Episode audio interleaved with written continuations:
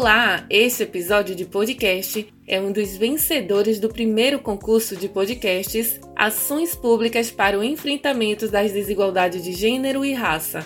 Experiências subnacionais, nacionais e internacionais, realizada em 2021. O episódio de hoje, Experiência que Inspira, a atuação de uma vereadora na construção de políticas de igualdade racial e de gênero em um município do sul de Minas Gerais. Aborda a atuação da vereadora Rosa Oliveira na construção de políticas de igualdade racial e de gênero em Lavras, Minas Gerais. Dentro da discussão está a criação do projeto de lei Instituição de Nome Social. Na apresentação, Aline Miranda.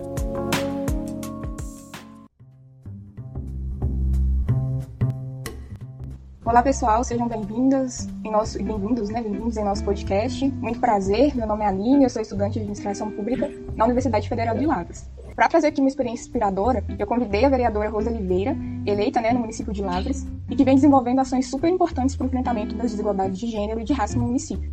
É, primeiramente, eu gostaria de agradecer a Rose pelo aceite do convite, dizer que é um prazer estar aqui com ela, e mais do que isso, né, a oportunidade de aprender e conhecer melhor a história dela. Por isso, para a gente iniciar, eu gostaria, Rose, que você se apresentasse e novamente reforço o meu agradecimento pela sua participação aqui com a gente. Olá, todo mundo. Então, sou Rose, Rose Oliveira. Sou, estou vereadora, primeiro mandato. Sou lavrense, nasci e me criei aqui. Sou mãe, tenho dois filhos. Sou avó, tenho um netinho. E minha vida foi construída aqui Lápis, né? Assim, militância. E aí a vereança foi um resultado dessa militância. Eu tenho 55 anos, e sou professora, trabalho com história, filosofia e sociologia. E aí, para iniciar, é, a gente vai para a primeira pergunta, né? É, ontem, né, foi dia 25 de julho, foi comemorado o dia, celebrado o dia da mulher negra latino-americana caribenha. É, esse dia chega para nós, mulheres negras, com um sentido muito mais de entender nossas referências em conquistas importantes e o que conquistamos né, e o que ainda temos para conquistar. É, e aí, como já diz Jurema Werneck, né, nossos passos vêm de longe. E que bom, é sinal que a gente sempre esteve em movimento. Por isso, é, Rose, contextualizando um pouquinho com essa introdução, eu gostaria de entender melhor é, e que você esteja confortável em compartilhar conosco é, sobre sua trajetória, né? Como foi sua trajetória até aqui, né? Até chegar como estar como vereadora é, e quais as referências você teve ao longo dessa caminhada e o que te levou também a querer assumir um cargo público. Eu comecei muito cedo, bem nova, participando de grupos na igreja. Eu sou de uma família que sempre atuou junto à igreja, né? Minhas avós, é, meus pais, sempre com um trabalho voltado para a solidariedade, para a caridade, né? Então a gente aprendeu isso. Eu cresci ouvindo a história das minhas avós, materna e paterna, é, vendo a minha avó paterna, porque eu convivi mais tempo com ela, atuando na comunidade lá na igreja, e sabendo a história da, do meu avô e da minha avó, dos maternos, do, de como eles trabalhavam lá na comunidade rural onde eles viviam. E aos poucos eu fui conhecendo mais na própria igreja, na pastoral de juventude, eu conheci a teologia da libertação, vi a importância de estar atuando em outros espaços. Fui para esses espaços, para os movimentos sociais. Na igreja comecei lá por volta de oito anos, e daí fui para os movimentos sociais, fui para grupo de mulheres, associação de moradores e foi assim, a minha trajetória foi desse jeito. Início na igreja e depois nos movimentos sociais. Conselhos municipais. Fui dando esses passos em vários é, em vários espaços da sociedade, e aí até chegar é, na situação que eu estou hoje. Mas a maior parte da minha vida, do meu tempo todo, foi a militância nos movimentos sociais.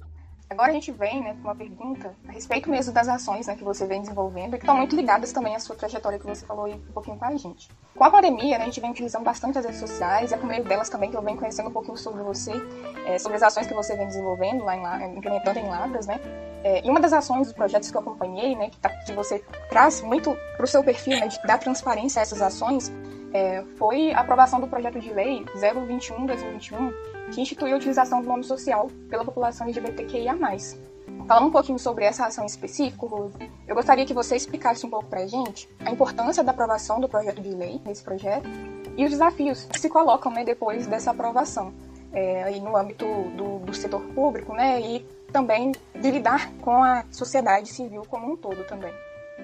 Falar desse projeto, é, não tem jeito de falar dele sem falar da minha trajetória e do porquê que eu é, aceitei ser vereadora, né? A minha militância, como eu disse, foi sempre nos movimentos sociais e sempre ligada às lutas por direitos, por direitos humanos. E militando, né, nesses espaços e sendo cobrada muitas vezes que eu poderia estar ocupando um espaço de mais poder. Não, não foi uma coisa que eu planejei para minha vida. A militância, sim, nos movimentos é uma coisa que eu estou até sentindo falta como vereadora, né? Porque agora eu estou em outro lugar de militância. Mas aí, com essa cobrança, eu achei que a minha experiência em conselhos municipais, em associação de moradores, em grupo de mulheres mulheres. E, inclusive, vendo que, muitas vezes, por não estar em espaços de maior decisão, a gente não conseguia passar as demandas, as propostas que a gente trazia dentro dos movimentos, mesmo nos conselhos municipais. Então, eu aceitei ser vereadora e a minha campanha, a minha conversa, meu diálogo e a construção do meu mandato foi feito baseado nas minhas lutas, que era a luta por direitos e, principalmente, ser um mandato a serviço dos grupos silenciados, que ainda não tinham nenhuma representação. E, e eu confesso que eu não, eu achava muito muito difícil a minha eleição, porque aqui a cidade é uma cidade que não elege pessoa que não tem origem em família política, que não seja de família de elite, com dinheiro, que não seja o filho do, da pessoa que já foi prefeito. Então, não elege pessoa negra e não elege mulher elege, nós já tivemos outras mulheres, hoje nós temos quatro,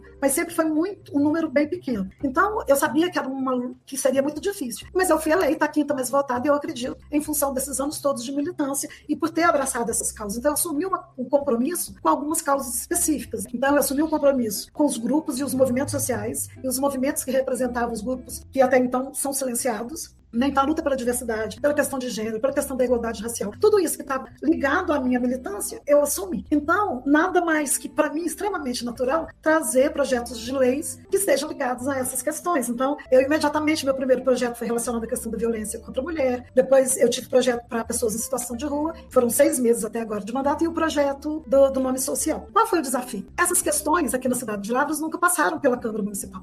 Né? De fato, a minha candidatura tem, representa isso. Assim, por mais que seja limitada a instituição, ali a institucionalidade, eu posso utilizar esse espaço para trazer questões que até então eu não estavam lá. Então, o nome social foi isso.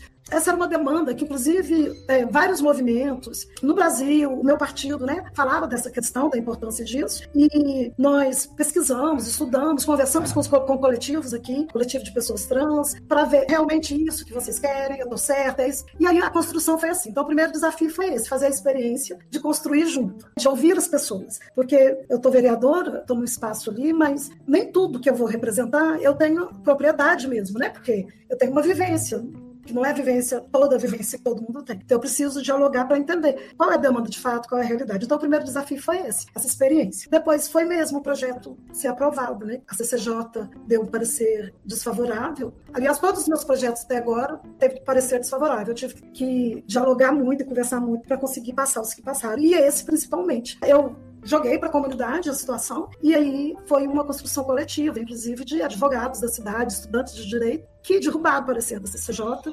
E aí o primeiro desafio foi esse, o segundo foi passar o projeto é, na casa, né? Com toda a discussão. E assim, e principalmente trazer esse debate. Eu não defendi o projeto sozinho. Né? Por exemplo, no dia da defesa, quem defendeu o projeto foi uma mulher trans. Ela gravou um vídeo, nós estamos em pandemia, e a defesa foi a fala dela, né? E, então, tudo isso é desafio e é novidade. E foi desse jeito que o projeto conseguiu passar. E também com uma grande mobilização, que a comunidade se mobilizou, é, falando com os vereadores, né, fazendo uma pressão mesmo. E a importância é que a gente tem o decreto nacional, mas que passa despercebido nos municípios. Então, quando você coloca ele efetivo no município, ele é uma lei que precisa ser cumprida. Agora, o maior desafio meu, da comunidade, meu como vereador, é fiscalizar para que ele de fato aconteça. Porque, às vezes, você consegue projetos que ficam no papel, a nossa é um direito, mas ele não se efetiva, né? Então agora o grande desafio é esse, ele já foi sancionado, tá tudo certo, agora o desafio é fiscalizar, fazer acontecer e também mobilizar a comunidade para que ela também fiscalize. O mandato tem esse papel também. Nossa, muito importante hoje. Você trouxe falas importantíssimas, é, tanto da participação da população nesse processo, e quanto de uma questão muito importante que eu acho para o campo de públicas, que é a gente entender que a gente entra nesses espaços né, de poder, sempre dá para fazer, né, e utilizar desses espaços, construir com a população, ouvir, principalmente, né, ouvir, fazer um, um mandato participativo. E aí, para a gente continuar né, nossa conversa aqui, está sendo muito legal, é, eu vou para a terceira pergunta, que também tem a ver com né, uma das ações que você vem desenvolvendo aí no que também né, fala sobre grupos que são atravessados por algum marcador social da diferença. É, a gente está falando aí da população negra. É, acompanhei é, e estou acompanhando né, uma ação sua sobre a indicação ao Poder Executivo Municipal, sobre a criação né, do Estatuto Municipal da Promoção e da Igualdade Racial. Aí, Rose, eu gostaria que você compartilhasse um pouquinho com a gente é, se esse estatuto ele já existiu ou não, né? Se é uma proposta é, que parte também de você e, e quais são os, os, objetivos, né? Os desafios também que são colocados na dinâmica de aprovar e colocar em prática é, as ações do estatuto. Conta pra gente um pouquinho como está sendo essa experiência com o estatuto também. O estatuto ele é baseado no Estatuto Nacional da Igualdade Racial a construção dele aqui tem a ver com o fato da gente efetivar as diretrizes para uma política de combate ao racismo no município. Muitas vezes, que coisas que ficam no, no âmbito nacional, elas não conseguem chegar no município. Tanto que, como é, militante, eu fui fundadora e membro do Conselho, sou ainda, né, como cidadã, membro do Conselho Municipal de Políticas de Igualdade Racial. E era muito difícil chegar no executivo levando as diretrizes para políticas de combate ao racismo, mas na perspectiva de que ela tem que passar por todos os níveis, por todos os âmbitos da administração. Toda legislação, por exemplo, geração de trabalho, de educação, ela tem que ter um viés, um olhar, um recorte da questão racial, da questão de gênero. Então, quando você coloca essas diretrizes no município, você, como eu disse da questão do nome social, você vai o quê? Garantir que seja obrigatório que o executivo, que o legislativo considere. Então, como militante, atuante no Conselho Municipal, como representante da sociedade civil por mais de 10 anos, nós percebemos no Conselho algumas dificuldades, né? E uma era essa, ter essas diretrizes, chegar no executivo e falar, ó, oh, o conselho, como deliberativo e como consultivo, ele precisa ser ouvido. Então a gente sempre falava, o Estatuto da Igualdade Racial precisava ser cumprido, porque aí está lá toda a diretriz. E isso então era uma demanda que eu percebi na minha militância. E aí eu me elegi com o compromisso de fazer isso acontecer. Então, por isso, nós fizemos a criação do Estatuto Municipal, o diálogo foi com o Executivo, para conversar, para construir e para ver os caminhos, né, para ver as possibilidades, para sensibilizar o Executivo da importância. Então, esse foi o primeiro passo. O primeiro, na verdade, foi conversar com o Conselho e falar: ó, agora, como vereadora, eu vou levar essa demanda. É isso Vamos construir? Então, eu peguei um esboço do estatuto e passei para o conselho para que os conselheiros pudessem participar e discutir. E também pessoas da comunidade, pessoas da comunidade negra que quisessem contribuir, que o estatuto foi aberto também. Aí eu tive participação e dialoguei com o executivo da importância de os anos que a gente tem buscado que essas diretrizes façam parte do cotidiano do executivo, da prática do executivo, considerar a questão racial. E fizemos essa discussão, aí sim eu entrei com o que a gente chama de projeto de indicação. Como uma vereadora,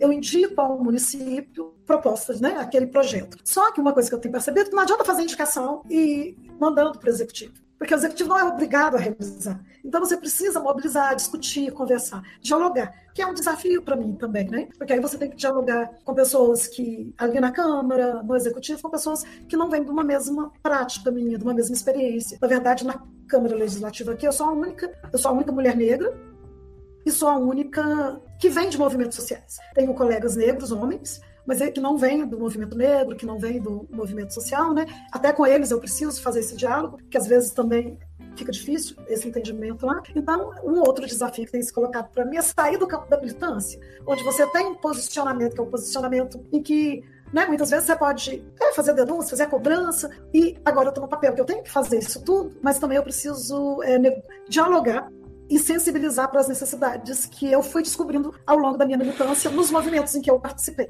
Então, esse também é um desafio, e o Estatuto foi um desafio nesse sentido todo. Ele agora está sendo construído pelo Executivo, daqui a pouco a gente já vai, ele vai chegar na Câmara como um projeto de lei, que aí nesse caso ele ainda vai passar pela Câmara. Então isso a gente conseguiu, agora ele está no processo de construção. E nesse mesmo caminho, nós estamos com mais dois projetos de indicação, tem que ser, que vai no caminho da geração de emprego e renda, mas no olhar voltado para a comunidade, empreendedorismo coletivos, que faça o recorte de gênero e raça. Nós estamos cuidando disso nesses projetos, que é o compromisso que eu tive, que foi o, que eu assumi, né, quando eu resolvi, aceitei o desafio de ser vereadora. Então, um desafio que eu tenho é esse. Nos meus projetos de leis, não esquecer dos recortes que eu mesmo cobro, né, que a gente tem que estar ali o tempo todo vigiando para a gente não deixar questões que não são faladas, que são silenciadas no cotidiano, na construção que a gente teve. E para mim também é um exercício, né, de todo o tempo. Às vezes é mais fácil para me lembrar da questão racial, por ser negra, da questão de gênero e da mulher por ser mulher. Mas tem outras questões que o tempo todo eu tenho que estar olhando também.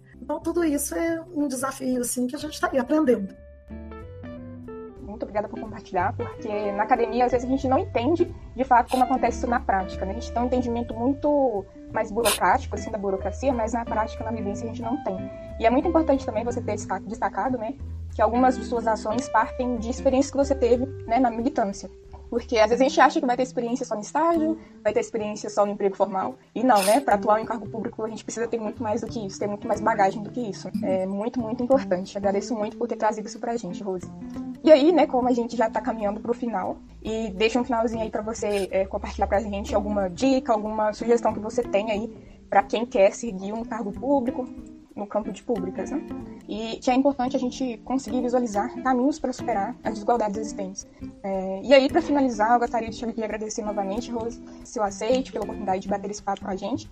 E também dizer né, que o campo de públicas, os governos, em suas diferentes esferas, ainda precisam investir muito em políticas que de fato, sejam efetivas para enfrentar a desigualdade de gênero e de raça.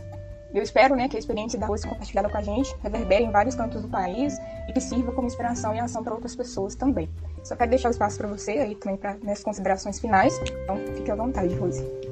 Eu sempre achava assim, eu várias vezes falei, não, basta onde eu estou. Mas não, eu acho que, e cada vez mais, e a minha experiência nesses primeiros seis meses está me provando isso. Precisamos estar nesses lugares. A gente precisa ter representatividade, mas não é qualquer representatividade.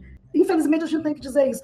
Quando a gente elege uma pessoa, uma mulher, uma pessoa negra, a gente tem que pensar quais as propostas que ela traz. É muito importante que nós, que vivenciamos entendemos e vemos a dureza, que vemos a demanda necessária para que as pessoas tenham vida, vida em abundância, foi uma das coisas que eu aprendi lá no início da minha militância, que foi na igreja, nós que enxergamos isso, a gente precisa ocupar todos os espaços possíveis de representação. E o espaço de decisão, de poder, de decisão política, ser vereador, estar no executivo, ele é importante. Eu espero sim que eu inspire, né, meninas, é, meus irmãos pretos e pretas, para é, ocuparem esse, esses espaços. Não é fácil, é muito duro, é sofrido, é, os olhares de o que, que você está fazendo aqui, era melhor você ficar quieta o tempo inteiro, mas a gente precisa estar, tá, dá para estar, tá, dá para estar tá com leveza, dá para estar com confiança, principalmente quando a gente consegue construir com o outro coletivamente. Eu me sinto firme porque eu tenho um grupo que eu sei que eu posso pedir socorro, eu posso falar, eu estou aguentando, então eu acho que é isso, é, é ver que esse espaço também, também não, esse espaço é da gente, a gente precisa ocupar, a gente tem que ter uma base, um grupo, um coletivo junto, isso é importante, e é a gente que vai poder levar essas demandas que não chegam, nunca que não chegaram até agora e que chegam com muita dificuldade nesses espaços. Então acho que é isso. E é uma construção cotidiana mesmo, né? Tem dia que é mais duro, tem dia que é mais fácil. O, o, aprendizado do diálogo ele, ele é algo que é muito forte. Você aprende isso. Então é isso. Eu acho que é possível, que a gente consegue coragem no coletivo e dá para fazer uma luta que, que também é, é leve, é doce, sabe? Acho que é isso. Perfeito, Rose, muito, muito obrigada. Tenho certeza que sua experiência já está inspirando, tá? É, eu posso dizer por mim, já me inspira super e é um prazer, foi um prazer enorme estar aqui com você. Eu espero que a gente tenha outras oportunidades, né? De estar gravando podcast, de quando voltar presencial, é, de estar aí, aí conhecendo você é, presencialmente, né? Pessoalmente também. E é isso, te agradeço, viu? Obrigada. Um abraço. Um abraço. Este podcast faz parte de uma iniciativa em parceria com a Associação Nacional de Ensino e Pesquisa do Campo de Públicas, Fundação João Pinheiro, Fundação TID Setúbal e a Universidade Federal do Rio Grande do Norte. Também teve apoio da Ação Brasileira de Combate às Desigualdades. O concurso premiou os 10 melhores podcasts e este foi vencedor em quinto lugar. Compartilhe essa ideia em suas redes sociais e até o nosso próximo episódio.